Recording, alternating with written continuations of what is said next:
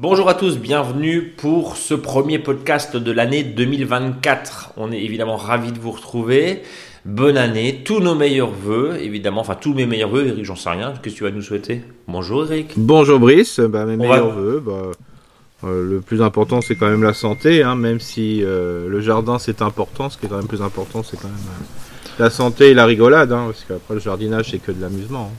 On est d'accord, c'est du loisir évidemment. Alors euh, bon, on va, faire comme en radio, on souhaite bonne année, mais on s'est parlé évidemment avant, de, avant d'ouvrir le micro. Euh, bah, en tout cas, euh, alors c'est vrai que je ne l'ai pas beaucoup fait en fin 2023, mais je tenais évidemment à te remercier au nom de tous les auditeurs, et puis moi, en premier, pour, bah, pour cet engagement. Je crois que ça fait 5 ans, on doit être à 700 000, un peu plus de 700 000 écoutes. Premier podcast Maison Jardin sur Apple Podcast très régulièrement. Donc mille merci, continuez à partager ce podcast, à noter ce podcast, à en parler autour de vous. On vous prépare une surprise, on vous en a parlé. Allez, on dévoile un truc. Ça sera des pages à tourner. Hmm.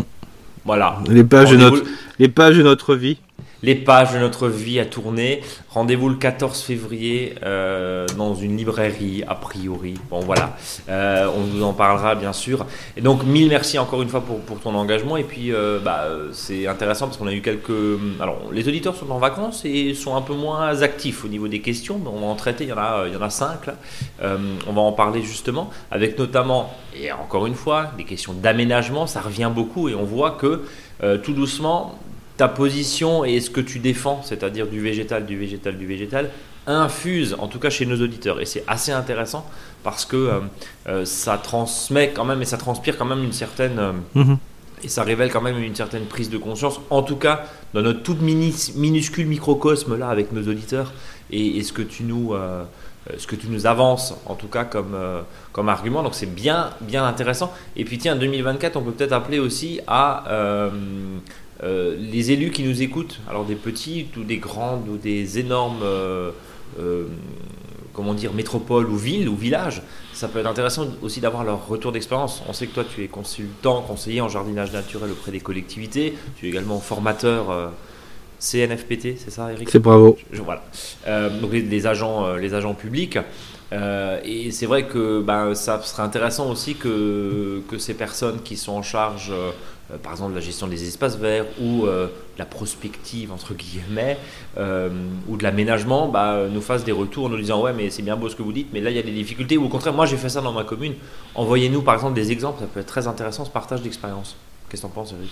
Bah, C'est une bonne idée. Hein. Si, ce matin, j'écoutais la radio et malheureusement, les grosses catastrophes dans le nord de, la France avec des gens qui sont inondés pour la troisième, voire je ne sais plus combien de fois depuis quelques années.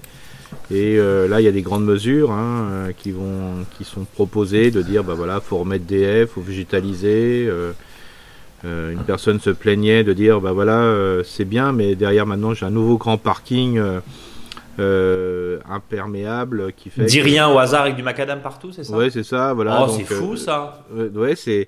Et donc c'est marrant c'est quand même fou de, de, retourner sur des, des bases, de dire bah voilà alors il y en a qui disent qu'il faut curer les rivières, alors sûrement, peut-être, j'en sais rien.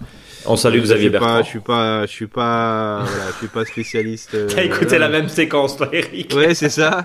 Et euh, c'est peut-être, mais bon, le but du jeu, c'est pas que l'eau euh, aille le plus vite. Euh, à la mer, en sachant que quand il y a une voilà quand une forte marée, mer, voilà, je veux dire, hmm. on fait remonter l'eau, voilà, c'est pas c'est pas ça le but du jeu. Hein. C'est pas le fait de, de, de faire évacuer l'eau au maximum, c'est plutôt que l'eau puisse s'infiltrer au maximum dans un espace. Et euh, comme le comme il y a pas mal d'acteurs et notamment euh, Francis Allais le dit au niveau de la forêt, euh, bah, la forêt c'est une véritable éponge, hein, mieux qu'un terrain agricole et surtout mieux qu'une zone imperméable. Donc quand on voit que dans une forêt il y a des fois le, sol c'est 80% de trous, donc ça montre bien qu'il y a une capacité, je dirais, à, à prendre la flotte et puis après tout doucement de la libérer le plus profondément possible. Donc euh, voilà, hein, la végétalisation qu'on parle un peu partout, si chacun dans son jardin, dans son espace, euh, il est capable aussi de le faire, bah, ces micro-parcelles feront que bah, c'est plus facile euh, quand il pleut, parce que là, le problème de l'inondation, c'est parce que le sol est gorgé d'eau. Donc ça veut dire tout simplement, ben, une fois que le sol est rempli d'eau, ben, on peut plus, voilà, l'eau de surface. alors en plus, ce qui se passe, c'est que là, ben, dans le monde agricole, par exemple, ben, les crues comme ça, ça appauvrit les sols, hein, parce que la meilleure couche de sol bah, va partir. elle est au-dessus, quoi. Hein. part, part, avec. Donc, euh, voilà, tous les gros efforts que de, fertilisation. malheureusement, ceux qui, travaillent bien euh, pour la conservation des sols, bah, ils sont même, ils sont l'outil au même endroit, quoi. C'est-à-dire que eux aussi vont avoir peut-être un peu moins, ils vont peut-être moins souffrir de l'après-crue. Mais euh, quand il y a trop d'eau, il y a trop d'eau, quoi. Donc, je veux dire, c'est pas possible. Euh, de, de, pouvoir euh, voilà continuer comme ça. Donc euh, là, tout le monde est dans. Quand il y a une grande crue, de toute façon, ceux qui travaillent pour la conservation ou qui ne travaillent pas, en mettant beaucoup d'engrais de synthèse. Ils sont même, ils sont au même, niveau, même plan, quoi. Ils sont au même niveau. Moi, j'ai juste une question, et on salue bien sûr les, et les clients et toi, tes contacts qui nous contactent par téléphone qui nous envoient des messages pendant qu'on enregistre ce podcast. Mais c'est ça, la vie de bureau. Euh, on, ne vous cache rien. Juste une question, Eric, est-ce que c'est pas un peu trop, euh, allez, béni oui ou bisounours, ce que tu nous dis là Et je ah bah sûrement. Bah, de toute façon, on n'a pas le choix. Il faut qu'on soit dans du bisounours. Hein. Non mais Eric, en gros, est-ce que, est-ce que ton argument en disant oui, mais bon, le parking, euh, le, parking au bout d'un moment, euh, euh, oui, mais là, il y a tellement de quantités impressionnantes ah de flotte qui font que est-ce que c'est finalement le parking qui va changer? Et d'un autre côté, tu vas me dire oui, mais est-ce que au, au, final, ça plus ça plus ça? Non, mais c'est l'addition, c'est l'addition. C'est l'addition. Donc la question, la question qui se pose en véritablement, c'est est-ce que on peut se dire oui, aujourd'hui, il y a un vrai problème sur l'artificialisation des sols. On, salue d'ailleurs certains euh, euh, présidents de région qui disent euh, bah, moi, ça sera zéro artificialisation nette. moi, j'en veux pas. Hein. c'est la mm. région Rhône-Alpes, Auvergne-Rhône-Alpes notamment. bon, voilà, avec des remises en cause où il y a des textes qui disent maintenant on arrête d'artificialiser. Si on artificialise, on est obligé de débitumer ou mm. désartificialiser des zones faut regarder concrètement ce que ça donne. Parce que quand tu construis euh, et des hangars, et des parkings, et des zones commerciales euh, pour toujours euh, dépenser plus, bah, il y a une vraie remise en cause aussi, parce que c'est du frein au développement, c'est du frein et on mhm. voit tout le. On voit aujourd'hui tout le débat qu'il y a sur des nouveaux tronçons d'autoroute, ou notamment du côté de Toulouse, hein, je crois, c'est la 89. Euh, on, voit les problématiques qu'il y a et euh, l'opposition des riverains à juste titre. Ce n'est que mon avis, mais à juste titre sur un certain nombre de choses. Et puis d'un autre côté, tu as, les politiques qui disent Ouais, mais attendez, nous, on a, ça permet de désenclaver le territoire parce qu'au bout d'un moment, euh, on n'a plus rien chez nous. Et, quand tu mets de l'autoroute, tu mets finalement aussi de l'activité économique et tu peux pas laisser crever, mmh. pardonnez-moi l'expression, une région. Donc c'est compliqué aussi, Eric. Oui, non, mais de toute façon, c'est un problème qui est compliqué. Je ne suis pas complexe, mais compliqué. Euh, le, la complexité, peut-être que ça sera mieux. Ça veut dire qu'il y a discussion quand on parle de choses complexes. Hein. Euh, mais souvent, ce qu'il y a, ce qui se passe, c'est qu'on discute après en ce moment. Donc, euh, c'est dommage de. moi, je suis pas, je suis plutôt pour l'action que la discussion, mais il faut quand même discuter, hein, parce que chacun, euh, voilà, dans, dans, son domaine, ben, fait quoi, fait ce qu'il y a au mieux. Mais le problème, c'est pas pas euh, des décisions au mieux, c'est pas la, enfin, l'addition de de décisions que les gens, ben voilà, parce que je crois que tout le monde essaye de faire le mieux possible, mais des fois, même des décisions qui paraissent très bien dans un service, euh, euh, bah, peut-être que quand on additionne avec d'autres décisions d'autres services, c'est pas forcément les meilleurs, quoi. Donc peut-être euh, là à voir, mais bon, ce qui est, ce qui est clair, c'est que avant, ben, il y avait toutes les zones marécageuses qui servaient de zones tampons. Alors aujourd'hui, on appelle plutôt ça des bassins de rétention, des trucs comme ça. Euh, mais peut-être se poser des questions ainsi à ce niveau-là. Peut-être que de, ça coûtera peut-être moins cher de laisser des zones, euh, je dirais, à, la nature, tout simplement, euh, sans culture, sans voilà, parce que les, les, inondations, ça coûte des, des sommes complètement dingues, hein, et puis après des, des, malheurs chez les uns et les autres. Hein, on voit bien. Hein. Une personne, ça fait trois fois, je sais pas comment, psychologiquement et nerveusement, un peu résister voilà, parce qu'après, dès qu'il va pleuvoir, la moindre goutte, euh, ben, on va. Les personnes on va avoir peur de la pluie. Donc peut-être que des fois de libérer euh, des zones, euh, je dirais, de dire bah voilà, tant pis, il n'y a pas d'activité entre guillemets économique, il n'y a pas d'économique, mais en réalité il y a de l'économie quand même parce que s'il y a une zone qui est capable de, justement d'éviter de, de, de, dépenser par les assurances, Hum. d'avoir des bah, peut-être il y a des choses comme ça à imaginer hein, à mon avis hein, ouais mais ça là, là, tu parles au, long terme mais on à long terme bah oui parce que ça va le temps écologique n'est pas forcément le temps du politique. Exactement voilà. Mais pendant ce temps-là euh, bah c'est sûr que quand on voit la, le dernier sondage sur la préoccupation des Français et qui disait que euh, plus de 54% des gens sont optimistes pour 2024 hum. euh, ils sont optimistes, mais le point biodiversité, nature, il est bien loin devant les préoccupations euh, de, travail, d'inflation, pouvoir d'achat, etc. Bien sûr. Mais peut-être que si on prend dans l'autre sens, euh, bah, peut-être que justement, ça permettrait peut-être de régler les, les, préoccupations euh, des gens. Quoi. Je sais pas. Et il y a un autre point aussi euh, très très rapidement euh, et on fermera cet édito là-dessus qui est parti effectivement sur la, question de l'artificialisation des inondations. On, le sait. Alors bon, il y a une ministre du logement qui a dit la maison de demain, le pavillon résidentiel, c'est plus l'avenir. Il faut concentrer les populations. nous sur Colmar, on a un énorme quartier maraîcher au sud de la ville de Colmar qui est en train d'être bétonné, mais mais mais jusqu'à la dernière parcelle où hmm. euh, il y a des, des, des, champs entiers euh, de ce qui était à l'époque des salades, des choux et des carottes qui sont en train d'être euh, massacrés en, construisant dessus. Mais d'un autre côté, on dit qu'il faut densifier, de l'autre côté, on râle. et, hmm. voilà, quand on, quand, on réartificialise et quand on artificialise, quand on construit évidemment des blocs qui font 50, 60, 100 euh, sans appartement, de haut standing aussi, euh, et ben euh, forcément la flotte, une fois qu'elle est là, elle descend pas mmh. quand il y a des inondations. Donc c'est tout le problème. Alors que le pavé, parce que le pavillon, si tu prends une parcelle, bon, on est plus en 3-4 arts, mais entre, entre 3, 4, 5, 6, 10 arts, on sait très bien qu'on met que 2, à 4 personnes dessus. Donc, alors que sur cette même parcelle, on peut mettre beaucoup de personnes. Donc il y a aussi un énorme mmh. défi là-dessus pour essayer de trouver le juste milieu. complètement. Mais de toute façon, il y a, c'est voilà, c'est pas nous qui allons régler ça dans notre podcast. On est d'accord. Voilà, parce que là, il faut des fois qu'on revienne à notre. Mais l'idée, il faut qu'on en discute aussi. Mais c'est important de, que les gens ben, réfléchissent et, et surtout, ne, il faut pas prendre ça négativement, quoi. Je veux dire, la réflexion n'est pas négative. Hum. Là aujourd'hui, on n'arrête pas de râler, mais peut-être, euh, bah, chacun, faut peut-être, euh, voilà, qu'on réfléchisse chacun de notre côté. C'est ça qui est important. Et au bout d'un moment, quand on comprend mieux, grâce à l'action, ben là, plus seulement la thématique jardinage, c'est quand même la meilleure chose. Hein. Mais souvent, les gens ne se rendent pas compte que le petit jardin qu'ils ont devant chez eux, euh, ils ont aussi une responsabilité et peuvent être acteurs aussi de, de leur voilà, de leur parcelle, de leur territoire, de leur terroir. On parle souvent de terroir, et ça c'est important.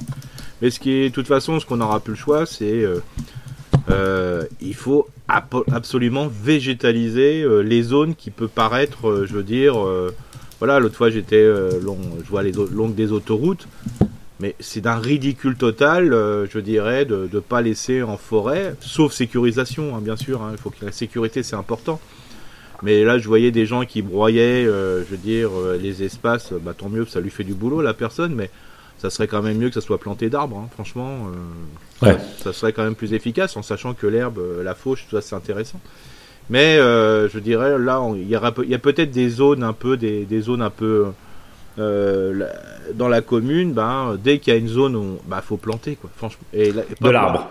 Et voilà, faut planter des, des, des ligneux. Faut, le, De l'arbre, à minima de la prairie, oui. voir la prairie fleurie, voir la prairie de fauche. Bien sûr. En, gros, l'idée, c'est de, c'est de. Alors, il y, a un terme, j'ai lu encore hier soir dans un article, le terme de réensauvagement. Alors, ça fait un peu très. Euh, ça fait très écolo, écolo délinquance. Non, écoterrorisme, tu sais. Ça. Euh, le, terme, dis on est polémique aujourd'hui, est politique. Non, mais tu, tu, sais, euh, réensauvagement, voilà, mon Dieu, c'est des sauvages. Non, c'est juste de laisser la nature foutre quoi. Non, parce que de toute façon, il y aura des plantes qui vont, ils vont pousser, vont pousser, hein, et les plantes qui vont s'installer toutes seules voire même aider ces, ces, espaces à mettre des plantes plus locales, même s'il n'y a pas le côté esthétique. Mais faut, et de toute façon, le, côté vert sera toujours plus esthétique. Donc euh, voilà, faut pas se prendre pour la tête. Et puis surtout, il faut que ça soit des zones sans entretien, sauf sécurisation. Sauf sécurisation, c'est ce que je disais. Un point, Eric, et, vous êtes d'accord ou pas avec ce qu'on a dit là pendant 10 oui, minutes? voilà. Dites-le nous, ça nous intéresse. Et aussi, euh, peut-être l'avis de, bah, de, Encore une fois, j'en appelle aux, collectivités et aux élus locaux qui peuvent nous écouter en nous disant oui, mais nous, on a un problème, il faut qu'on loge des gens, et d'un autre côté, euh, voilà. Mais, mais ça, ça nous intéresse. Ouvrons le débat. Un point rapide sur le météo. Tu disais, les sols sont gorgés d'eau, ouais, la gorge, euh, évidemment. évidemment, on, ne fait rien. suite à ces, j'allais dire, à ces sols qui sont totalement gorgés d'eau, qui n'absorbent plus. il y a la question derrière du froid, du grand froid qui hmm. va arriver sur une grosse partie du pays la semaine prochaine, avec des températures négatives, voire même la journée. Eric, est-ce que c'est grave? Bah oui et non. Hein, je veux dire, euh, bien sûr, dans une situation dite normale, hein, euh, bah là, ça va limiter. Déjà, on est limité en plantation, mais on va être en aménagement. Ben plus les grands froids, là, on est complètement euh, arrêté pour faire ça. Alors oui, mais je veux dire, est-ce que c'est grave pour notre jardin? Non, pas plus que ça. Bon, j'attendais la réponse, mais non. Enfin, on a du froid. Oui, oui, voilà, tout à fait. Voilà, du froid, c'est voilà, on, reste, on revient dans une situation normale en sachant qu'il y a beaucoup de plantes qui avaient vraiment bien démarré. Hein, euh. ouais. Moi, je prends toujours le critère euh, géranium en Alsace euh, sur les bords de fenêtre qui sont encore corrects. Donc voilà, alors qu'ils devraient déjà mourir depuis longtemps. Depuis, depuis longtemps, oui, on est début janvier. On est début janvier. Donc voilà, non, non, non, c'est bien. Alors je dirais, bon, par contre, ça immobilise le jardinier pour voilà, les actions.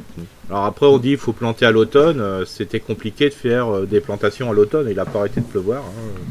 Hein. Même les situations de taille, on taillait, on taillait pas parce que c'est pas parce qu'il faisait froid. Euh, c'est parce que le sol était tellement gorgé d'eau que quand tu en allais dans le jardin. Euh, donc là aussi, hein, les couvertures de sol sont importantes. Si on a un terrain qui est un peu paillé, alors le but du jeu c'est pas avoir 50 cm de paille, hein, ou de broyat, ou de déchets, ou de, feuilles. Euh, si on a des, parcelles qui sont engazonnées, végétalisées, ben on peut plus facilement rentrer dedans je dirais, pour s'occuper des arbres, alors que quand c'est de la terre, bah, c'est terrible. Euh, donc là aussi, il y a peut-être euh, une réflexion à, avoir là-dessus, sur son propre jardin. Donc voilà. Mais bon, là, on est tranquille. Euh, bah, là, je dirais, si ça continue comme ça, on est tranquille jusqu'à fin février. Hein. Jusqu'à fin février, vu évidemment les conditions, les conditions météo qu'on peut, qu'on hmm. peut avoir. Bien. En tout cas, Eric, ce qu'on va se dire là euh, aujourd'hui, c'est bien sûr un petit tempo. On va parler de multiplication par division. C'est pas diviser pour mieux régner. Non, c'est voilà pour euh, multiplier gratuitement. C'est ça. C'est ça la multiplication parce que souvent dans la multiplication, on parle souvent de bouturage, marcotage, de greffage. Mais il y en a une qui est quand même la plus simple au monde, c'est quand même la division hein, qu'on fait sur de nombreuses plantes. Et je donnerai quelques exemples de plantes qu'on peut facilement multiplier et ça jusqu'à euh, début mars.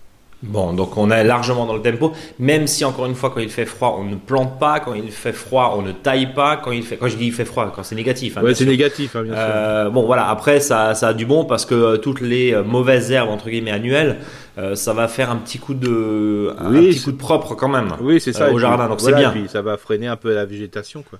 C'est bien, c'est bien que ça. C'est que qu'elle se réveille, ça pose pas un problème, mais c'est qu'elle se réveille et quand elle va se réveiller, il se prend un coup de mmh. froid. Là, c'est embêtant. C'est ça. On est, on, est d'accord. Le tempo globalement, hein, on bouture, on divise, on en a parlé, on euh, taille, on plante. Voilà, c'est ça. Hein, voilà. La même chose. On est dans le triptyque, hein, euh, voilà, euh, plantation, taille, multiplication, et notamment bouturage. Mmh. Voilà, et puis après pour le sol, bah, on entretient son sol. Là, il y a des, des, bons coups de vent, donc euh, voilà, il y a pas mal de choses à, broyer peut-être. Euh, il y a peut-être des feuilles à remettre. Euh, voilà, des choses qui sont un peu cassées la figure. voilà, c'est. On est dans une activité, je dirais, simple, mais efficace si on peut aller dans son jardin. Allez, en tout cas, voilà le programme des festivités. Euh, qui vous attend, vous euh, qui nous écoutez, euh, pour bah, commencer tout doucement l'année, et puis aussi une part de réflexion. On a parlé de mar il y a quelques semaines, on a parlé de SH, de prairie. Ça, c'est pas maintenant qu'on le fait évidemment, mais on y réfléchit éventuellement au coin du feu ou ou euh, le soir en, devant la télé, entre guillemets. Euh, l'idée, c'est de, ou en lisant un bouquin évidemment, mais l'idée, c'est d'apporter un petit peu de réflexion et de se dire voilà, maintenant je suis posé, qu'est-ce que je vais pouvoir faire en termes d'aménagement? Parce qu'une fois que ça démarre, ça démarre en général. Mmh. Et on ne sait pas, ça se trouve, on va avoir un mois de mars très printanier, très chaud. Ça se trouve, on va avoir un mois de mars très froid et on va commencer la saison que début avril. Ça, on ne sait pas, mais là, l'idée, c'est de se mettre en ordre de marche, évidemment. Euh, pour que toutes les choses soient, soient euh, claires et qu'au final ça avance quand même assez vite. Eric, je te propose de passer aux questions. Parfait. Et eh ben voilà, on va passer euh, à la première question qui vient de Rudy qui nous dit bonjour chers experts du jardin et meilleurs voeux. nous venons de faire l'acquisition d'une maison de vacances en bord de mer dans la baie de Somme. Le jardin n'est pas très grand, à peu près 250 mètres carrés, exposé plein sud, bordé de deux haies de tuyas que j'envisage de supprimer. Elles sont énormes et commencent à roussir, mais cachent bien les voisins. Quelques questions. Est-ce que c'est une bonne idée de les supprimer bah oui, oui, de toute façon. Eric, il va dire de toute façon, il n'aime pas les tuyas. Non, non, c'est pas, non, non, pas du tout. Hein. Bah, J'aime bah, bien le tuyas, hein, mais non, non. Mais, loin. C'est, ça va, ils vont mourir, donc il faut autant de les faire quand le sol est justement bien meuble. Ok. Donc, voilà, c'est important. Alors, soit on peut rentrer avec un équipement qui nous permet d'enlever jusqu'à la racine, hein, je dis toujours ou soit euh, si c'est pas possible bah, de les tronçonner des copains des, copains et puis des bières quoi voilà c'est ça tout à fait donc on va là le principe c'est de pour couper c'est de si vous le coupez sur place c'est de bien d'enlever le maximum de, terre à la houe c'est-à-dire de racler le sol euh, de manière à, arriver sur les premiers démarrages des racines principales et puis après de passer un coup de tronçonneuse voilà. Et après vous planter à côté ou entre hein, euh, voilà. Tout dépend la distance de plantation initiale des, des tuyaux voilà Bon.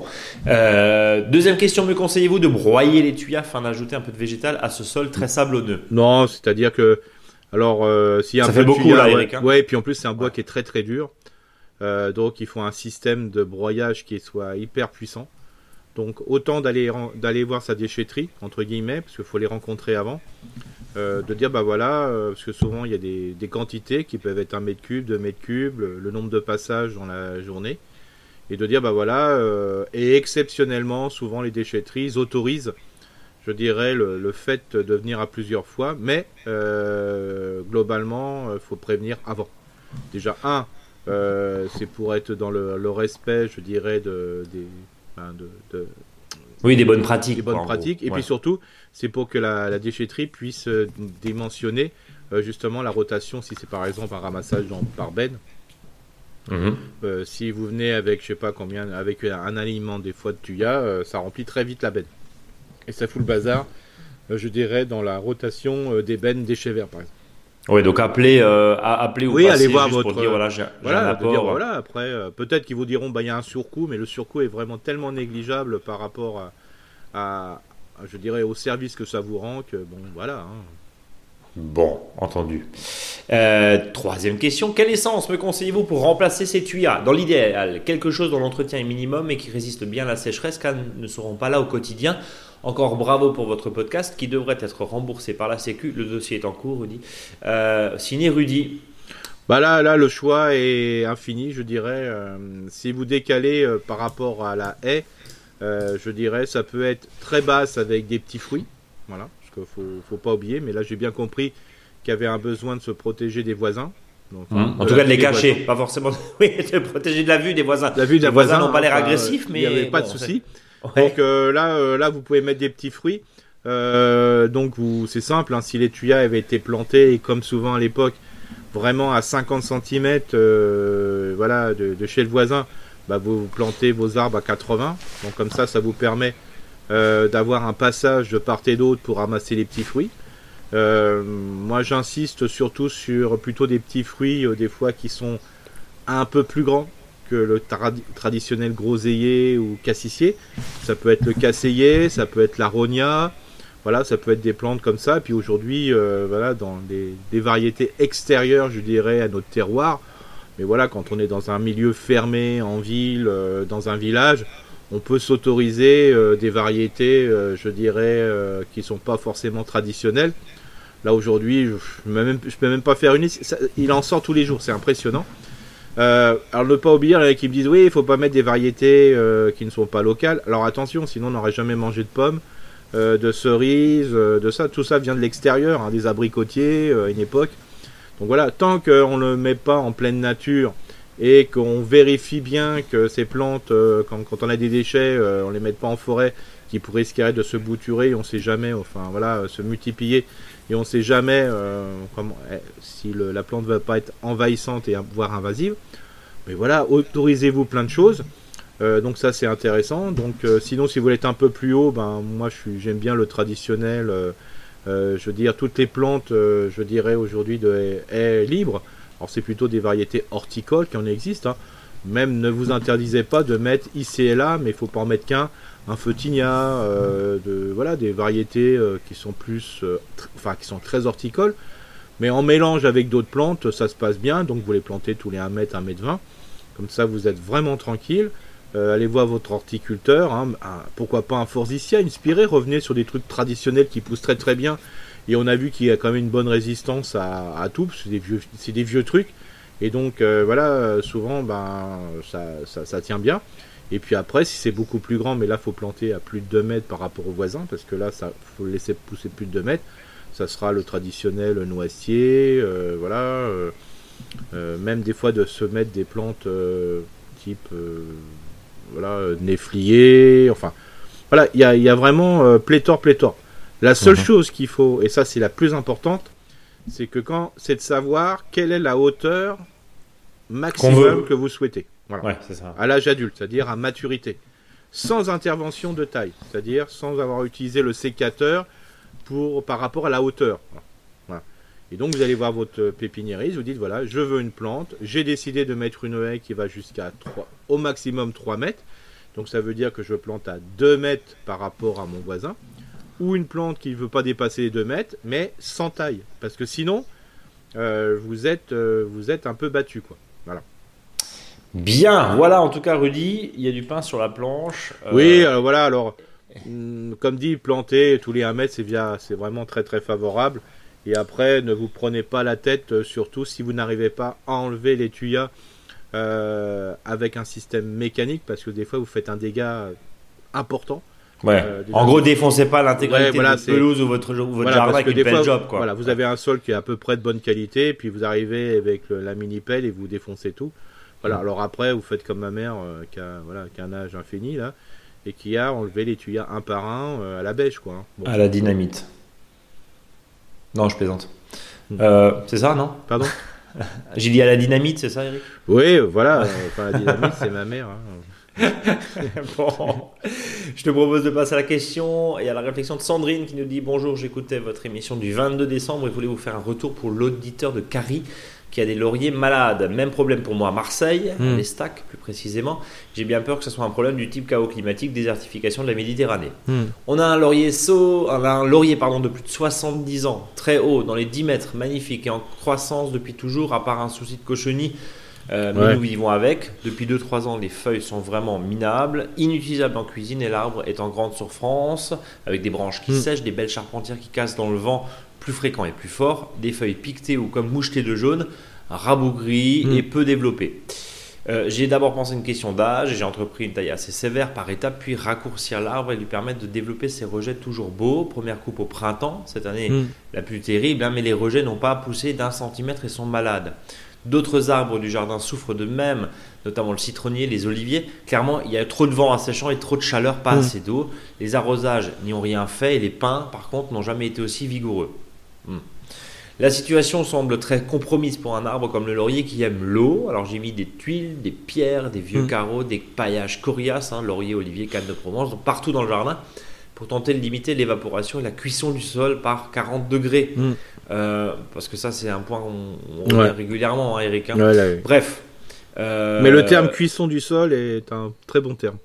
Euh, bah, c'est exactement ça. Quoi. Et rappelle-nous à partir de quel degré la température bah, du sol bah, La température, c'est que, je veux dire, bien sûr, pas forcément en climat méditerranéen, parce que là, les, températures, enfin, la végétation est habituée à un peu plus, mais globalement, voilà, à partir de 25 degrés, 25-26 degrés, euh, bah, il y a une La température du sol, Eric, on est d'accord. C'est ça, voilà. C'est-à-dire que euh, il y, a, y, a, une réaction par rapport à cette température. Hein. Donc c'est pour ça que euh, l'arrosage c'est une bonne chose, mais ce qui est surtout le plus, intéressant, c'est la couverture. Alors la mmh. couverture qui peut être par du végétal ou par du végétal vivant, ou soit par du broyat ou de l'épaisseur. Hein.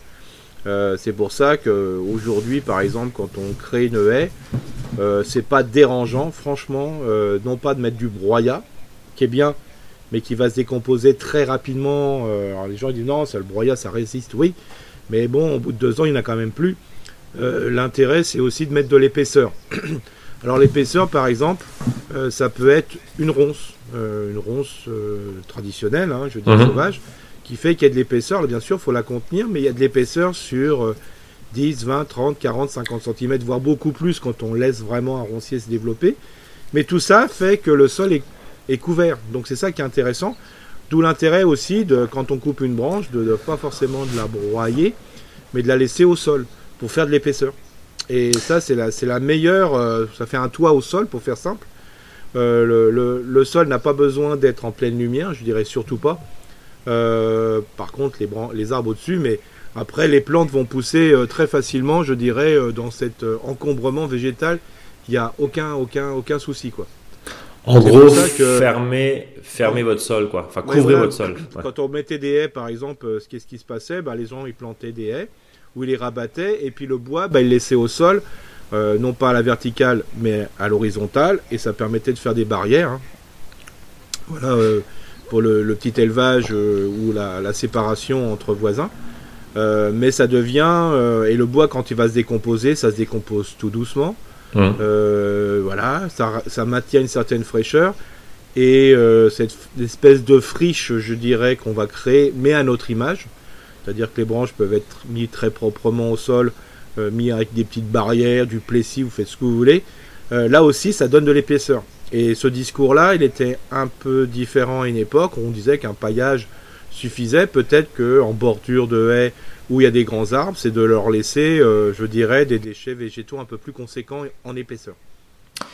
Bien. Euh, c'est pour ça que moi, je, que je conseillerais à l'auditrice, c'est de, d'imaginer son, son jardin avec des haies, mais avec des barrières végétales mortes, c'est-à-dire euh, de récupérer les, déchets, les mettre à plat, de redessiner, de mettre des piquets ici et là, et des fois ça donne voilà, ça peut donner une belle image. Hein, et euh, peut-être que de planter à la base ces sèches, entre guillemets, euh, alors qu'on dit sèche, euh, parce que c'est du bois mort.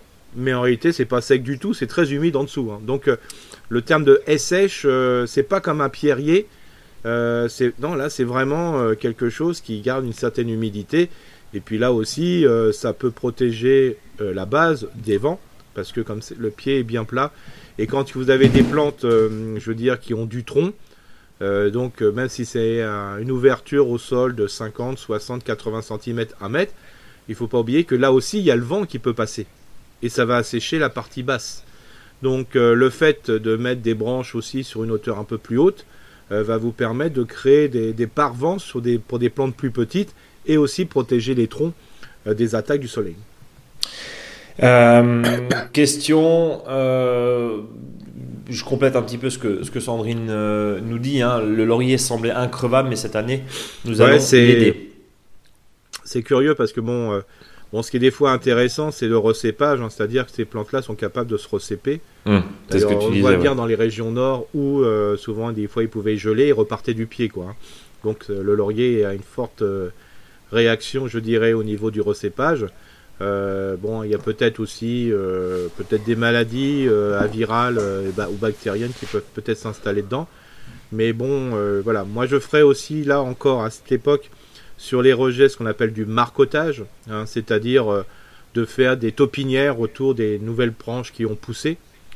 tout simplement pour qu'il y ait peut-être des enracinements et de manière qu'à l'automne 2024, donc je dis bien 2024, euh, on puisse reprendre ces plantes-là et, de les, planter ailleurs. Euh, bref, nous sommes en train d'installer des carrés potagers de type Kayol à son pied, donc au pied du, laurier, hein, acheté chez vous et que je recommande, c'est pas moi qui le dis, hein, avec une bonne couche de compost ainsi qu'un paillage de ses feuilles dans les allées, très étroites, euh, toujours pour limiter mm. l'évaporation. Suite au commentaire d'Eric soulignant très justement que même un laurier a besoin de miam, je pense créer un plus petit, un, petit réservoir pardon, à feuilles et à compost avec des pierres façon restanque là où il n'y a pas de carré potager. Nous avons toujours laissé des feuilles au pied, mais il faut augmenter l'épaisseur parce que s'il fait chaud et sec et que plus rien ne se décompose euh, comme avant, hein, parce qu'il fait pardon, parce qu'il fait si chaud et sec que plus rien ne se décompose comme hmm. avant. Donc c'est ce que tu disais. Ouais, c'est. J'avais pas lu le reste de la question, mais voilà, c'est. C'est voilà, Sandrine a, pile poil euh, pile poil décrit ce que tu disais, Il faut de l'épaisseur et c'est ça qui est, qui est important quoi. Euh, ma question cependant est combien de temps vit un laurier sauce et y a-t-il espoir que nous le sauvions le nôtre? Il a été planté par mes arrière-grands-parents, avec ma maman nous y tenons énormément et en plus de nous offrir des feuilles et du bois de chauffage, un arbre c'est aussi de l'affectif et de l'histoire familiale. Je vais sûrement poser des bandelettes pour limiter la pression des insectes comme vous le recommandiez, même si on met euh, habituellement rien du tout dans mon jardin. Euh, alors je te laisse répondre là-dessus puis on terminera le propos. Oui, donc là le, truc c'est que bon, je vois pas, un laurier sauce ça peut durer une éternité en sachant que comme il redémarre du pied, je dirais presque que c'est infini. Voilà.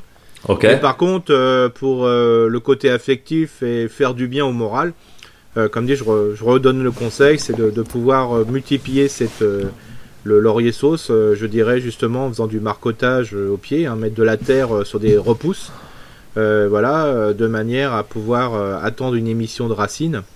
Donc là, il faut de manière à pouvoir le, après le couper, séparer de plan fil du pied mère et après de, le remettre ailleurs, quoi.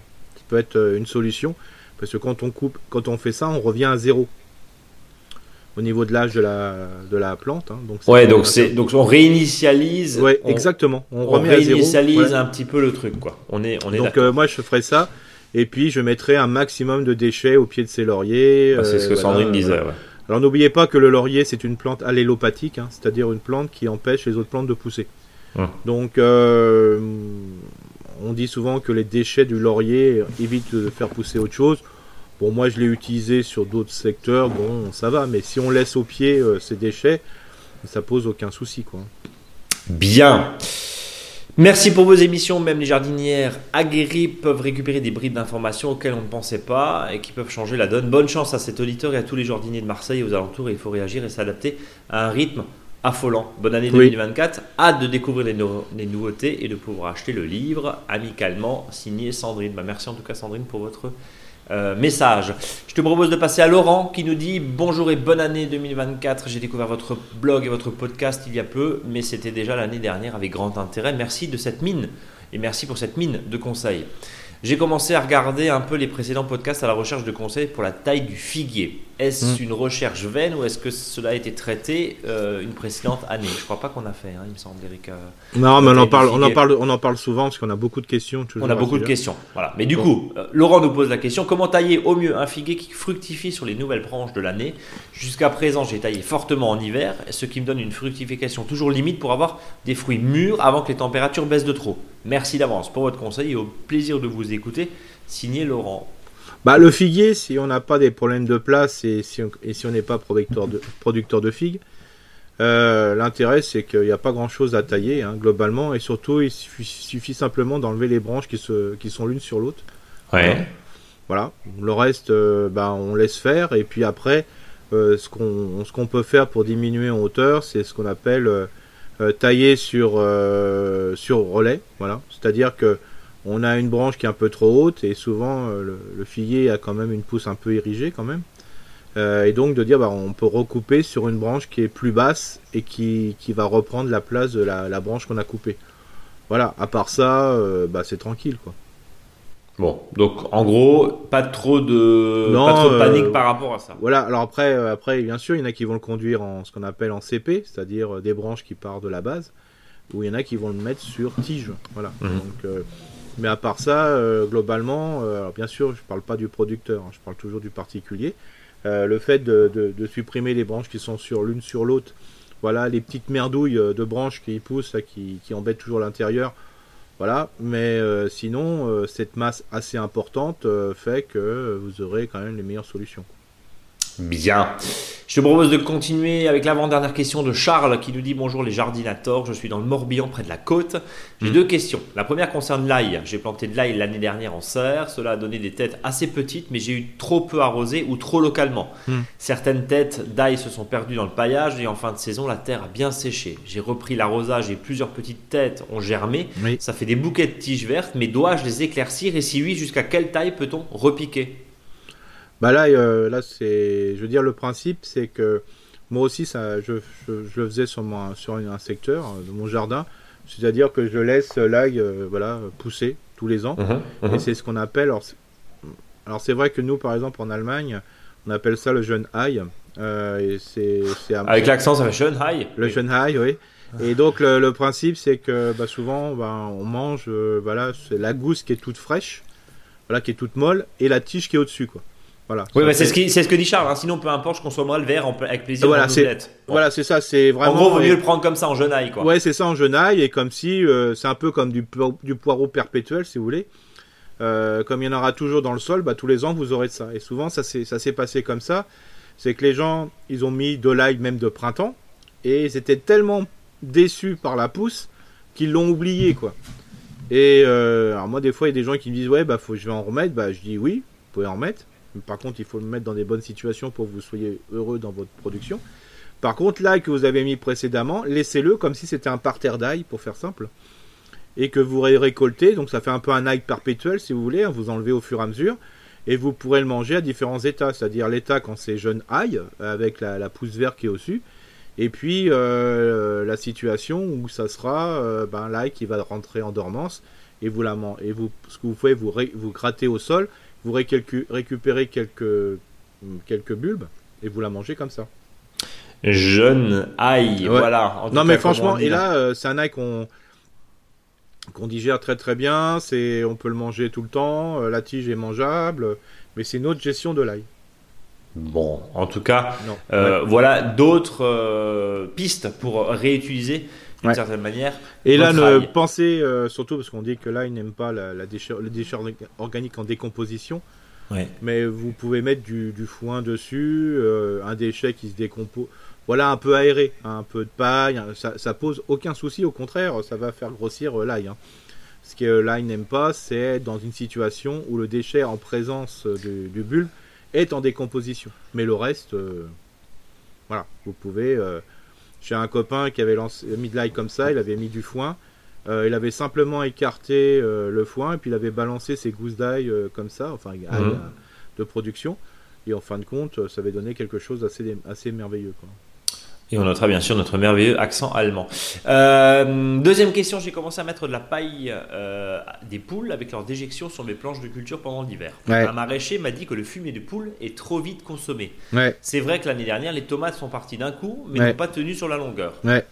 Alors du coup, petit rappel sur, la, sur les fientes de, de poule, hein, faut-il en mettre beaucoup ou plus régulièrement? Y a-t-il un classement des fumiers, oui. nous dit sans viser personne, en fonction de leur qualité de vitesse et de dégradation et de consommation Juste avant de le redonner la parole à Eric, rendez-vous sur notre blog, euh, quel fumier choisir? On a, avais fait un article mm. sur, euh, sur justement euh, bah, les sangs desséchés, la corne, la fiente, etc. Donc rendez-vous sur notre blog aussi, mais petite piqûre de rappel. Oui, donc il faut savoir que le le, la fiente de poule, hein, euh, voilà, c'est un, c'est vite consommé, comme le dit l'auditeur. C'est très azoté. Ouais, c'est très azoté et le souvent euh, c'est source de maladie parce qu'il y a c'est euh, la plante prend tellement qu'elle pense qu'à pousser et pas se protéger. Donc ça fait des pousses infinies, alors, surtout en, si le sol a une capacité à, à laisser bouffer ce, voilà, par la plante, hein, l'azote, hein, donc c'est important pour ça que souvent la fiente de pousse, qui peut être intéressant, c'est de, le composter. C'est-à-dire de le mélanger avec de la matière organique grossière, donc du carbone pour faire simple, euh, avant de l'utiliser euh, de manière qui est cette, cette bonne euh, assemblage qui se fait pour former ce fameux humus. Quoi. Voilà. Hein, donc, donc plutôt du compost. Hein. Donc, l'idéal, c'est des de passer par le compostier, voilà, en mélange avec des déchets grossiers, des feuilles par exemple, du broyat, euh, comme ça, on a euh, bah, justement l'activité du, compost va faire que euh, ça va permettre de, donner un équilibre et d'homogénéiser tout ça. Voilà, ça c'est le mieux. pareil pour ceux qui ont. Alors, je sais que maintenant on n'a plus un, on plus un cochon au fond du jardin, hein, mais fientes de porc, tout ça. Bien sûr, le plus équilibré, c'est quand vous avez par exemple du fumier de, de vache ou du fumier de cheval. Là, c'est le top, quoi. Bien que là aussi, il faut le mettre, faut le composter dans un premier temps pour éviter que l'azote part au niveau atmosphérique ou lessivé par les pluies. En, là, en, plein, en plus. Euh, Surtout en ce moment. Vu, ce qu'il a plu, euh, c'est important. Mais euh, dépendre tout de suite du, compost, enfin par exemple de la fiente, hein, qui n'est pas un compost, c'est ce qu'on appelle un peu un engrais coup de fouet. C'est comme si vous faisiez pipi, je dirais, au pied de vos plantes, pour faire simple. Mais encore plus fort. Quoi. Parce qu'il faut oublier que dans la fiente, il y a l'urine et les fesses. Quoi. Et, et, et, euh, et, les déjections, effectivement. Euh, on, va juste euh, peut-être à, se noter, Eric, si, si tu es motivé, parce qu'on n'a jamais fait d'article et on n'a jamais fait de, pipi dans l'arrosoir. Tu nous, tu nous en parles en fil rouge, oui, mais ça serait peut-être intéressant de se dire, mm. bah tiens, comment on les utilise? Tout à fait. Hein, parce que nous dit toujours un pipi dans l'arrosoir, oui, mais pourquoi? Alors je vais juste revenir sur, sur les fientes euh, de poules fraîches. Euh, quand tu dis qu'il faut les composter, combien de mois? 4, 6 mois? Bah, L'idéal, c'est que hum, vous mettez de la matière organique, voilà, et quand, quand vous retrouvez plus cette matière organique grossière, c'est que c'est bon. Donc en gros, quoi? Un peu des feuilles, c'est ça? Ouais, voilà, les 6 mois sont obligatoires. Je dirais qu'il faut 6 mois obligatoires. Et après, quand tu disais la fiente de poule, c'est un, c'est un engrais coup de fouet qu'on peut effectivement acheter aussi dans le commerce, mais qui est une fiente qui est, qui est traitée aussi, donc, donc d'une certaine manière, entre guillemets, désinfectée d'une certaine manière. Euh, attention aussi, on évite de mettre, alors autant sur le pied, alors au pied des tomates, ça sert pas à grand chose parce qu'encore une fois, comme nous dit Charles, elles vont monter, mais sur des, sur des choses coup de fouet comme des choux, par contre, sur des salades, sortez pas la fiente. Non, euh, voilà. pile poil du pondoir et mettez les, ne les mettez pas au pied des salades parce que en termes de. De toute façon, le réflexe, faut se dire, c'est pas clean quoi aucun déchet organique type fiente au caca, pour faire simple, hein, pour les euh, directement sur un végétal. Ok. Point. Il faut le pas faire passer. Ouais, c'est même la vache. Hein. Il faut le faire passer par une, phase de compostage. Et pourquoi la vache euh, ça pose moins de problèmes? Bah, Tout simplement parce que le, fumier de vache, on va plus ou moins grossier, hein, on appelle plus ou moins décomposé, plus ou moins frais, on le met plutôt à l'automne. Donc ça nous permet un temps certain, euh, je dirais, avant la production de, plantes. Quoi. Donc c'est pour ça que. Et puis il y, a aussi, alors juste on va, on va euh, puisque tu es dans cette thématique euh, qui est des fois tabou, mais, mais, mais de fiant, de caca, comme tu dis, comme tu dis, de miam au final pour, pour le jardin.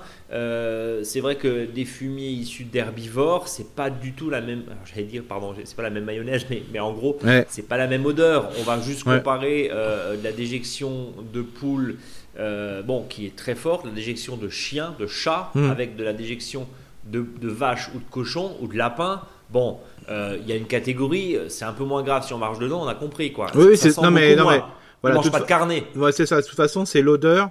Euh, c'est l'odeur qui est aussi très importante. Dès que ça va commencer à sentir fort, euh, c'est que euh, c'est pas du compost, quoi. Voilà. On est, on est d'accord. C'est pour ça du compost d'œufs, de tous les déchets possibles, imaginables, organiques, qu'ils soient issus du monde végétal ou du monde animal, c'est du compost.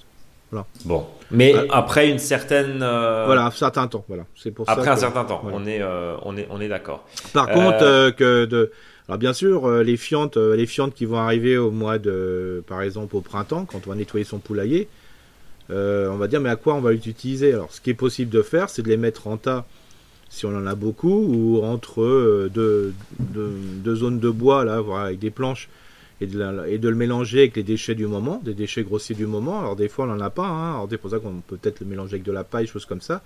Mais ça n'empêche pas qu'à la base, on peut planter des courges par exemple. On est d'accord. Voilà, parce que euh, pendant ce temps-là, euh, bah, le lixivia, c'est-à-dire le jus, de, jus de compost, va servir à nourrir. Et d'ailleurs, euh, on sait très bien l'image un peu du, de la ferme qu'on avait à une époque où il y avait le tas de fumier et non loin, il y avait les courges qui poussaient voilà, d'une manière complètement dingue. Bien Charles termine son mail par merci les potageurs et longue vie à votre peau de caste supérieure. Mm. Voilà, peau de caste supérieure. Ouais, pas mal. Nous, nous, on n'est pas de caste supérieure. Hein. Non, non, non, nous, on est. bon, on est très, on est très. On est, on est, on est, très peu casté, nous. Hein. On est très peu casté, oui. bon, allez, on va terminer avec Johanna qui nous dit bonjour Rick, bonjour Brice, merci pour votre réponse à ma question il y a quelques semaines sur le mélange crottin broyat de bois. Euh, je reviens vers vous pour deux questions. Je souhaiterais implanter de l'osier dans mon jardin pour avoir des tiges et pour faire des haies et divers aménagements avec du sol vivant. Est-ce que vous pouvez m'indiquer comment procéder? Alors déjà, il faut un secteur qui soit un peu humide. Voilà. Ça, sinon, ça, ça a du mal à, pousser, quoi. À pousser, d'accord. Euh, ça, c'est important euh, parce que si vous mettez une haie vivante de saule et il faut l'arroser sans arrêt, euh, voilà. Ouais. c'est pas, pas, pas, l'intérêt, c'est pas, aucun intérêt, voilà. Ok. En sachant que aussi par rapport au saule, il faut faire un choix par rapport à la grandeur, voilà. Alors et aussi la, la technique de, de gestion. Euh, alors, bien sûr, on peut très bien travailler sur du sol taillé, hein, euh, voilà, par exemple sous forme de, de sol tétard, qui est très, très joli aussi, voilà, mais, si, mais aussi le sol vivant en, le laissant complètement vivre sa vie, c'est pas mal aussi, voilà, c'est important aussi. Mhm. Euh, sur les sols tressés, quand on fait des fois des jolies clôtures avec des brins de saule, alors j'y oui, mais attention, euh, l'effet euh, super chouette, il est souvent au début, quoi. Euh, parce qu'après, quand on fait des croisillons de saule, ben. Ça devient le bazar, quoi. Ça, vient, voilà, il faut. c'est. Moi, des fois, je dirais une belle haie de saule tétard, c'est aussi joli. Par exemple, de, du saule osier, par exemple. Justement, celui qui est vraiment utilisé pour faire des liens et compagnie, c'est super intéressant. Et puis, il euh, faut se dire, c'est que le il y aura du déchet si vous les taillez et il faut toujours l'utiliser. Donc ça peut, être votre part de déchets organiques sous forme de broyat, ça peut être génial. Ça peut être aussi euh, pour du petit élevage, euh, ça peut être la zone. Et puis pour si vous voulez faire euh, ce qu'on appelle de la vannerie sauvage, ça peut être l'utilisation. Alors moi je dis toujours, il y a un point qui est intéressant, pensez osier avec du saule, mais vous pouvez penser aussi brin de vannerie avec par exemple aussi du, du cornouiller. Euh, du cornouiller sanguin, du cornouiller masse, voilà, dont on peut manger les fruits. Sur le deuxième, les masses, même pas cornouiller sanguin. Donc tout ça, ça vous permet de jouer sur, la sur le bois, et qui est quand même très intéressant. Et euh, saut, les cornouillers, c'est quand même des plantes de terroir, entre guillemets. Euh, donc euh, c'est des plantes qui poussent traditionnellement facile. Et aujourd'hui, par exemple, le cornouiller, il en existe des sortes et des sortes, hein, parce que voilà, il y a vraiment un engouement sur cette plante. C'est pas, c'est très simple, hein, c'est parce qu'elle pousse très facilement, euh, très peu de maladies, puis elle a beaucoup d'utilisation, aussi bien mhm. comestible que euh, à travers du, euh, du, du petit aménagement. Hein. ma compagne fait du, du sol tressé, elle fait voilà, elle se travaille là-dedans. Donc c'est quand même très très très très très intéressant.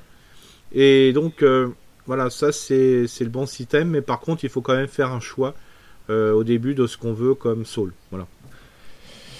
Euh, ensuite, j'ai un talus de 1m50 de haut le long de la route.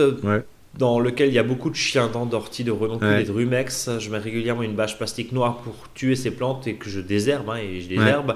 Il me semble qu'il y a de moins en moins, mais quand même toujours beaucoup. Je me demande quelle plante couvrante avec un fort pouvoir de concurrence on peut installer à la place. Je pensais mettre de la facélie pour continuer à nettoyer et à terme mettre du trèfle. Pouvez-vous me conseiller? Je vous remercie. Oui, mais facélie ou trèfle, alors trèfle c'est une plante vivace, donc euh, ça va permettre euh, de, limiter l'entretien, mais il faut savoir que au bout d'un moment, le trèfle, il n'y en aura plus, quoi, parce que euh, les autres plantes vont prendre le dessus quand même, quoi. Et alors je me, là justement, je reviens sur ce que je disais précédemment. Pourquoi ne pas mettre carrément sur ce talus du bouturage de, de, voilà de cornouiller quoi. Voilà, c'est ça permettrait, euh, je dirais, de, de faire un, un lieu, euh, je dirais, avec des arbustes euh, qui sont en réalité des, des, des, arbrisseaux, de manière à là, il y a quand même, il y aurait vraiment une certaine concurrence qui va se, qui va se jouer. Et au bout d'un moment, vous aurez un talus qui sera rempli de, voilà, de plantes qui sont pas trop grandes, avec un bois qui est quand même exceptionnel l'hiver et un, un, feuillage qui est quand même assez dense, voilà, l'été, quoi. Voilà ça peut paraître. Euh, Donc du cornouiller. Moi, je vois ça comme ça parce que facélie, ça veut dire que c'est la facélie, c'est de la culture hein, de plantes. Oui, c'est ça. Euh, voilà, ça va revenir. Euh, ou, de dire, bah voilà, je, je fais des, des semis de timbre poste dedans avec des, de la facélie, d'autres plantes, je dirais, système voilà, prairie fleurie, mais en timbre poste, hein, c'est-à-dire vous prenez la largeur d'une bêche ou de, deux bêches, et puis comme ça vous en plantez ici pour améliorer. Et puis vous laissez pousser votre talus, même s'il y a du chien dent, tant pis, hein, vous le laissez. Et puis à partir euh, soit fin août, mais surtout début octobre, vous fauchez. Et puis euh, ça vous permet d'avoir une espèce de talus herbeux, straterbacé euh, avec des fleurs dedans. Voilà. Des fois, c'est plus simple que des fois de s'échiner. Euh, voilà. L'auditrice, elle pourrait nous envoyer une photo parce que là, je, j'arrive. Tiens, Johanna, envoyez-nous une photo. Ouais, j'ai du mal à voir euh, la situation. Voilà. Mais franchement, euh, elle m'a donné, comme ça, en réfléchissant par rapport aux données qui, ont été faites. Moi, je verrais bien, un, voilà, un talus rempli de, de, voilà, de, voilà, de, de cornouiller. Et ici et là, des arbres un peu plus phalliques, ce que j'appelle, c'est-à-dire des trucs qui poussent un peu plus par au-dessus.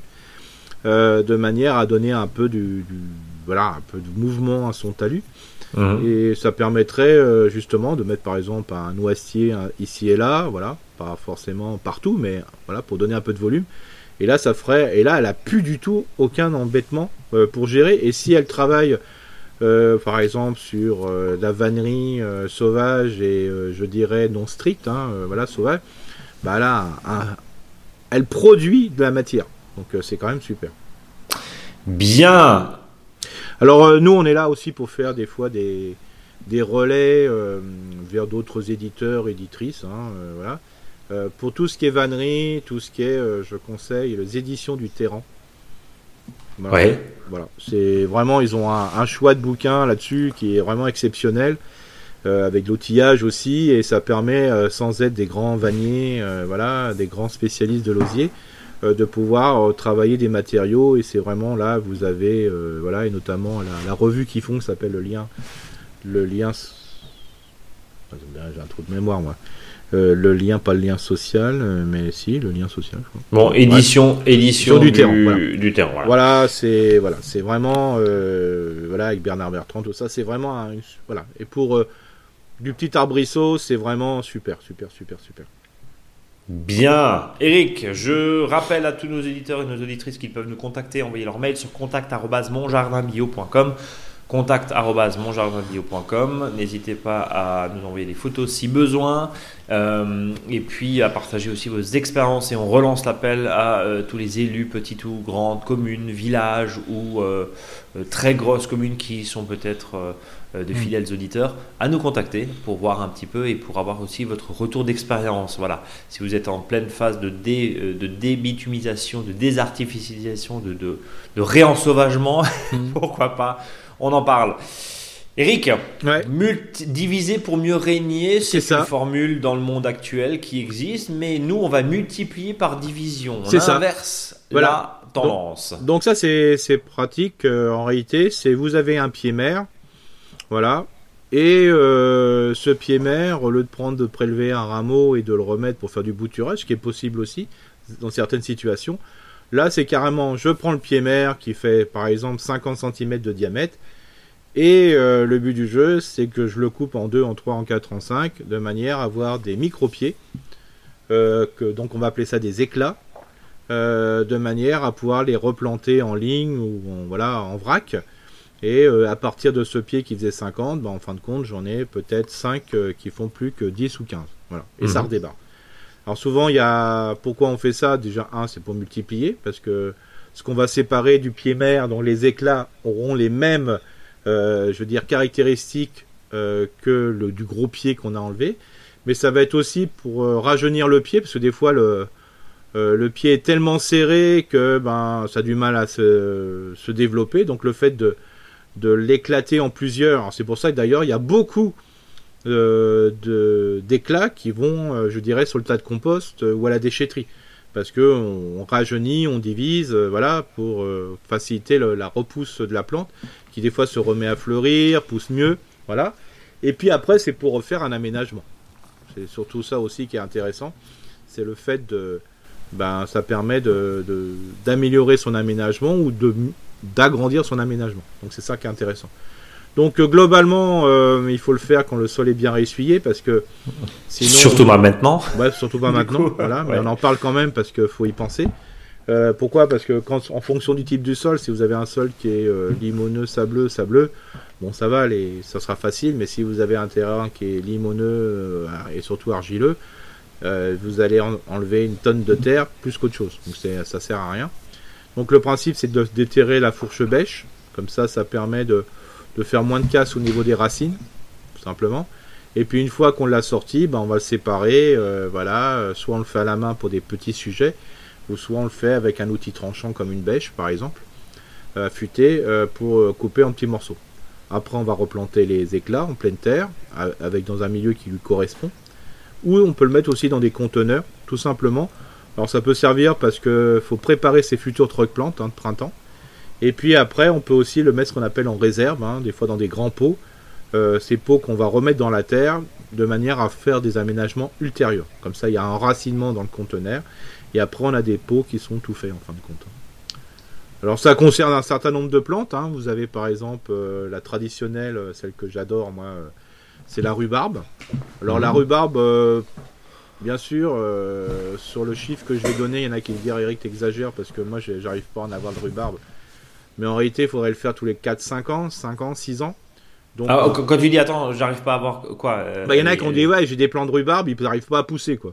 Ah oui, mais c'est pareil. Alors la mienne, elle doit avoir 30 ans, je pense. Ouais. Mais mais elle enfin ça végète quoi. Ouais, alors il faut, un, sol qui soit bien euh, voilà, bien matière organique, beaucoup de feuilles dessus.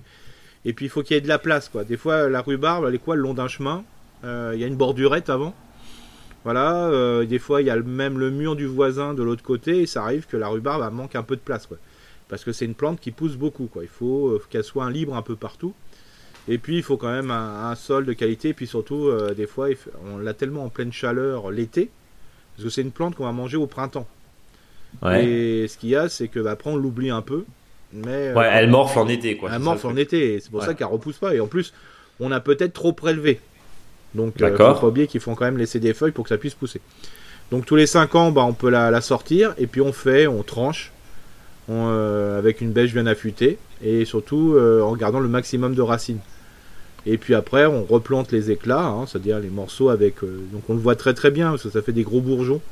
Alors, si on peut avoir 2-3 bourgeons quand on éclate, c'est beaucoup mieux que 1. Et puis, on les plante tous les 1m20 dans un sol qui est, riche en matière organique, puis on couvre de feuilles mortes. c'est ça le but du jeu. Alors vous avez l'autre euh, que moi j'aime bien, mais voilà, euh, qui est moins utilisé, sauf pour si on est fan de cette plante. C'est ce qu'on appelle l'oseille. Alors l'oseille, euh, l'idéal, faut le faire parce que l'oseille, ça fout, elle pousse très très vite. Hein. Donc il faut vraiment la diviser tous les 3 ans, surtout si on le met en bordure. Voilà, ça peut être une plante très intéressante de bordure. Donc c'est pareil, hein, une fois qu'on l'a sorti, on tranche les souches avec un gros couteau ou un grand sécateur ou à la bêche. On enlève un peu de feuilles en surface, c'est-à-dire on laisse que les pétioles, pour faire simple, les tiges des feuilles. Et puis les racines, on enlève sur 8 cm, c'est quand même une racine importante. Mhm. Et puis après, on, les on, les replante en ligne euh, sur un sol qui est riche, et tous les 50 cm. Alors souvent, euh, dans la littérature, on met 30 cm, mais 50 cm, ça permet vraiment d'avoir du beau volume. C'est ça qui est intéressant, parce que si on met trop près, ben, euh, c'est vite bouché. Quoi il y en a une autre aussi qu'on le fait, mais c'est un mode de, fonctionnement différent, c'est la ciboulette. On a l'impression qu'un pied de ciboulette, c'est un pied de ciboulette, mais en réalité, c'est plein de petites ciboulettes. Et ça, on peut le faire tous les 2-3 ans. Donc là, pareil, on utilise toujours la fourche bêche, qui est vraiment pratique. Puis on coupe avec un couteau, voilà, en 3-4 parties, et on fait un compte à partir d'un pied de ciboulette. Ben, vous en avez 4, en sachant qu'on va les planter tous les 30 cm. donc vous avez un pied, et vous le coupez en 4 et vous avez 1m20 donc ça vous fait euh, vraiment des bordures de ciboulettes c'est vraiment super intéressant et euh, des fois un de ces pieds ben, vous pouvez le mettre en pot euh, tout simplement soit pour l'offrir ou pour vous mais il faut mieux avoir de la ciboulette en pleine terre voilà. mais vous pouvez le mettre dans un pot assez large riche en matière organique D'accord. Alors vous avez une, vous avez une autre qui est une envahissante, qu'on appelle la mélisse citronnelle, hein, parce que quand on en a... oh non, mais là c'est une catastrophe ça. Donc euh, ça aussi, euh, alors ça peut être intéressant des fois la mélisse citronnelle, je trouve. Déjà, un, moi c'est une plante que j'adore, hein. bon voilà, principe, mais moi je l'aime bien, pourquoi? Parce que quand vous avez des zones impossibles, vous savez pas quoi mettre, euh, bah, ouais, tu mets ça, tu, ouais, tu mets ça, ça colonise quoi. Voilà. Bon, c'est pas mellifère, Eric. Hein bah, si, si, il y a de la bestiole, mais je veux dire, hum. c'est un bon couvre-sol. la gestion est vraiment simple, c'est pas trop moche. Les poules adorent ça. Hein. Oui, pour le coup. Voilà, et puis euh, souvent, ben, c'est même si on s'en rend pas vraiment compte, ben, voilà, quand euh, c'est l'humidité du matin, par exemple, un peu de fraîcheur, ça, ça, quand même, ça sent très très bon. Donc là, je vous conseille de le faire tous les 3 ans. Alors là, faut être un peu, alors là, vous pouvez être même un peu bœuf, hein, c'est-à-dire vous coupez en 3 ou 4 morceaux votre grand pied, ça va repartir, hein, parce qu'à la fois, ça, c'est par division la multiplication, mais là, c'est par aussi, ça fait du bouturage, enfin voilà, et puis vous le mettez tous les 50 cm et c'est vraiment parfait. Alors pareil, dans la mélisse citronnelle, il y a des pieds qui sont bien, il y en a d'autres qui sont moins bien. Alors c'est pareil dans la multiplication, que ce soit par division, par bouturage, par marcotage, ne multipliez ce que vous aimez bien et ce qui est le plus efficace. Hein. Parce que des fois on a tendance à multiplier tout et n'importe quoi. Mhm. En fin de compte, on multiplie des fois des choses qui sont moins intéressantes et on peut faire aussi une sélection nous-mêmes à notre échelle pour les différentes plantes. Alors après, vous avez toutes les graminées, parce qu'il y a vraiment un, engouement pour les graminées, notamment dans les aménagements des, communes. Donc là, euh,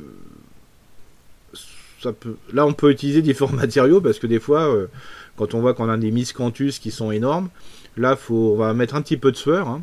Donc bien sûr, le miscanthus, je vous le rappelle, hein, moi j'appelle ça l'herbe à mammouth, là, vous coupez à ras pendant l'hiver, et c'est là qu'il faut en profiter pour sortir une touffe. Alors sortir une touffe, euh, c'est pas simple. Hein. Donc il faut ah faire. je te confirme. Il faut commencer par une tranchée. Non mais euh, quand je dis une tranchée, c'est un fer de bêche de tout autour.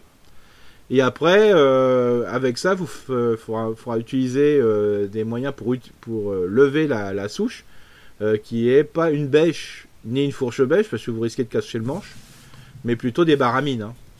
Carrément des, trucs. Euh, voilà, c'est pour ça que il faut faire des grandes, euh, voilà, de grandes profondeurs de tranchées pour de manière à arriver bien en dessous. Si vous êtes que sur le côté, ça suffit pas pour la soulever. Hein. Il faut vraiment passer par en dessous. Voilà. Alors là, on commence à être dans le, plutôt dans l'ornement. Bah là aussi, il y a les fameux astères hein, qui ont fini de fleurir à l'automne. Alors les astères aussi, hein, euh, il y en a, ils en ont ras-le-bol. Alors c'est vrai, les anciens astères qu'on avait dans les jardins très hauts, mais aujourd'hui des astères, il y en a toute une flopée. Euh, et là, je vous invite à, utiliser cette plante. Pourquoi? Parce que c'est une plante qui est vraiment une floraison d'automne, qui est super intéressante. Ça tient bien le sol, c'est vraiment efficace. Et puis, comme dit, maintenant, il y en a des petits, des grands. Et puis, même si vous avez des grands qui vont pousser des hauteurs au-delà des 50-60 cm, ce que je vous invite à faire, c'est au courant de saison, quand ils commencent à faire 30-40 cm, bah, vous les rabattez. Voilà.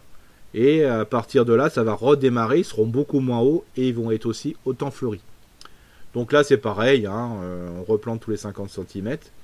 Et enfin, je finirai par l'iris parce que là, c'est vraiment une liste euh, comme j'aime. Hein, euh, c'est pas il y en a plein d'autres de ces types de plantes. Il y a les iris. Et là, les iris, faut pas le faire du tout à cette période-là. Il faut le faire en été. Et on invite d'ailleurs les auditeurs et les auditrices qui nous écoutent à euh, consulter notre blog. Mm. Vous tapez Iris, il y a un article sur justement la multiplication en été euh, pour euh, multiplier cette, cette plante. encore une fois, c'est pas maintenant, c'est vraiment en été qu'il faut le faire. Donc rendez-vous sur notre blog. Alors bien sûr, là il y a toutes les plantes de rocaille qu'on peut faire en ce moment. Hein. Mm-hmm. je vous rappelle, une plante de rocaille c'est entre 3 euros et 6 euros le pot, hein, le codet quand vous allez les acheter. Euh, notamment toutes les plantes euh, type euh, plantes succulentes, hein, les plantes grasses. Hein, ça, on peut, on coupe, on sépare, on remet, on met un peu de terre dessus, ça repousse. Hein, voilà. Et il faut pas oublier souvent à les multiplier comme ça, à les diviser, ça permet de, de régénérer les pieds, comme dit, alors redonne de l'espace. Et surtout, ce qui est intéressant, et ça notamment pour les astères, j'ai oublié de le préciser, c'est que dans les astères, des fois, il y a des trucs qui poussent dedans. Et le fait d'enlever la souche, ça vous permet de bien nettoyer justement la touffe en enlevant les plantes qui ont indésirables qui ont poussé dedans. Sinon, on n'y arrive pas. C'est très compliqué. Donc, le, profitez des multiplications pour bien nettoyer l'ensemble et surtout enlever le maximum de plantes indésirables qui ont poussé dedans.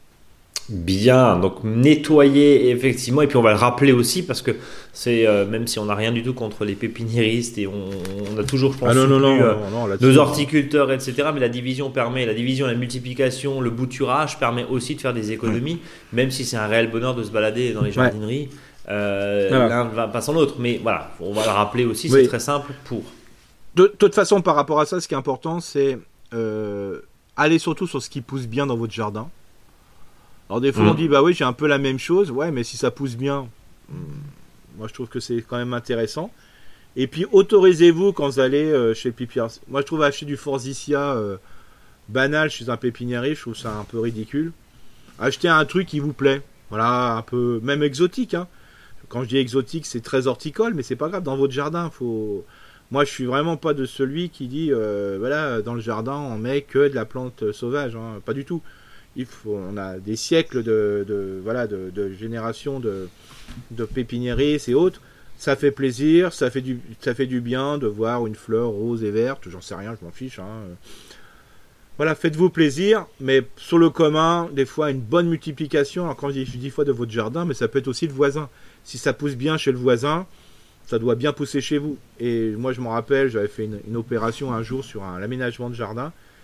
C'était euh, voilà parce qu'on n'avait pas de plantes et j'avais lancé un message dans la commune pour dire si vous habitants euh, quand vous nettoyez vos plantes euh, vous avez des surplus au lieu de l'amener en déchetterie ou le composter amenez-le dans cet établissement hein. c'était une structure de personnes handicapées je me rappelle et on avait mis une palette avec une étiquette merci pour vos dépôts de plantes et là on avait eu des plantes voilà de partout et ça nous avait permis de de récupérer euh, des plantes et, de, et, d'utiliser euh, des plantes qui poussent dans le terroir. C'est ça qui est intéressant, c'est-à-dire sur le même, euh, même secteur. Et là, vous avez voilà, une reprise obligatoire. Et surtout, ce qui est important, c'est que ce partage fait, sans faire de concurrence aux pépinières, ça, ça n'a rien à voir, bah, de dire, bah, tiens, au lieu de le jeter, ça a servi. Voilà, c'est intéressant. Bien, avons-nous fait le tour de la euh, multiplication par division, non, parce qu'il y a plein de Multiplication par division, non, parce qu'on peut. Non, mais le tour de la question. Le tour de la question, oui, hein, c'est surtout faut s'autoriser. C'est ça qui est, intéressant. Et surtout, ce qui est, ce qui est important, c'est de, de, pouvoir justement penser sans aller acheter. Peut-être qu'on peut réaménager son jardin. Et puis il y a un point dont, as pas, euh, dont tu n'as pas dit, hein, euh, on, peut regarder aussi avec les voisins. Oui, c'est ça, c'est important. Euh, et inversement, c'est-à-dire de proposer éventuellement des, choses entre voisins ou entre, entre clubs de potager, enfin club potager, club de jardin, voisins, connaissances, etc. Enfin, c'est intéressant aussi de diviser, de reprendre et ça fait, ça, mm. fait toujours, ça fait toujours plaisir aussi pour, pour les cadeaux de Pâques, j'allais dire. Mm. Pourquoi pas? Noël un peu passé là, mais, mais pourquoi pas? Bien, Eric, merci en tout cas pour ce conseil, pour ce dossier consacré donc à la multiplication par division. On arrive tout doucement à la fin de ce podcast, premier podcast de l'année 2024. Mais avant cela, on ne change pas les bonnes habitudes. Non, le faux dicton. du jour. Voilà, on en a déjà, on a déjà fait des jeux de mots sur ce, sur ce, sur ce sujet, oui. Sujet c'est au jardin, c'est grâce à la division qu'on multiplie. Voilà. Bah écoute, euh, si ça peut rajouter un petit peu de positif, parce qu'en général, quand on divise, il n'y a rien de positif. Alors surtout en ce euh, moment. Hein, surtout en ce moment. En ce moment, euh, je veux dire, alors je sais que l'eau c'est important, mais bon, je vois en Alsace, on a des périodes ensoleillées, on n'en a pas eu 50 000. Hein. voilà. mais la pluie c'est important, hein, je, je, le répète. mais plus c'est une, voilà, une, voilà un petit quotidien, je dirais, au niveau de l'information qui n'est pas forcément les plus joyeux. Euh, donc, euh, voilà, allez, regardez quand même votre jardin, faites des choses, c'est important. Allez, et puis en attendant, rangez éventuellement l'abri de jardin. Oui, c'est ça. Euh, ou, trier les outils, ou entretenir les outils. Enfin bref, occupez-vous. après, on a le droit de glander aussi, c'est pas mal. Hein. on, sera suffisamment sollicité cet été. Merci Eric.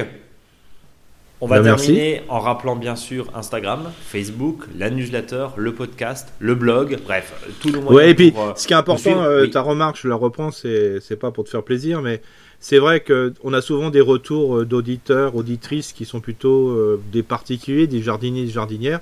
Et c'est vrai, si des fois il y avait des sur des, des projets associatifs, des voilà, des collectivités, des communes, des voilà, des retours, voilà. Le podcast sert aussi à ça parce que je dirais que l'habitant euh, sans la commune et la commune sans l'habitant, ça, devient très compliqué. Et voilà, on, est prêt à, échanger là-dessus et surtout à reprendre des informations. Parlez-nous, parlons-nous évidemment. Eric, le mot de la fin, il est pour toi. Bah, le mot de la fin, c'est, je reprends ce que tu as encore dit, euh, c'est-à-dire on a le droit de glander parce que là, c'est vraiment compliqué d'aller au jardin. bon, allez, ça marche. À la semaine prochaine. À la semaine prochaine. Salut, salut.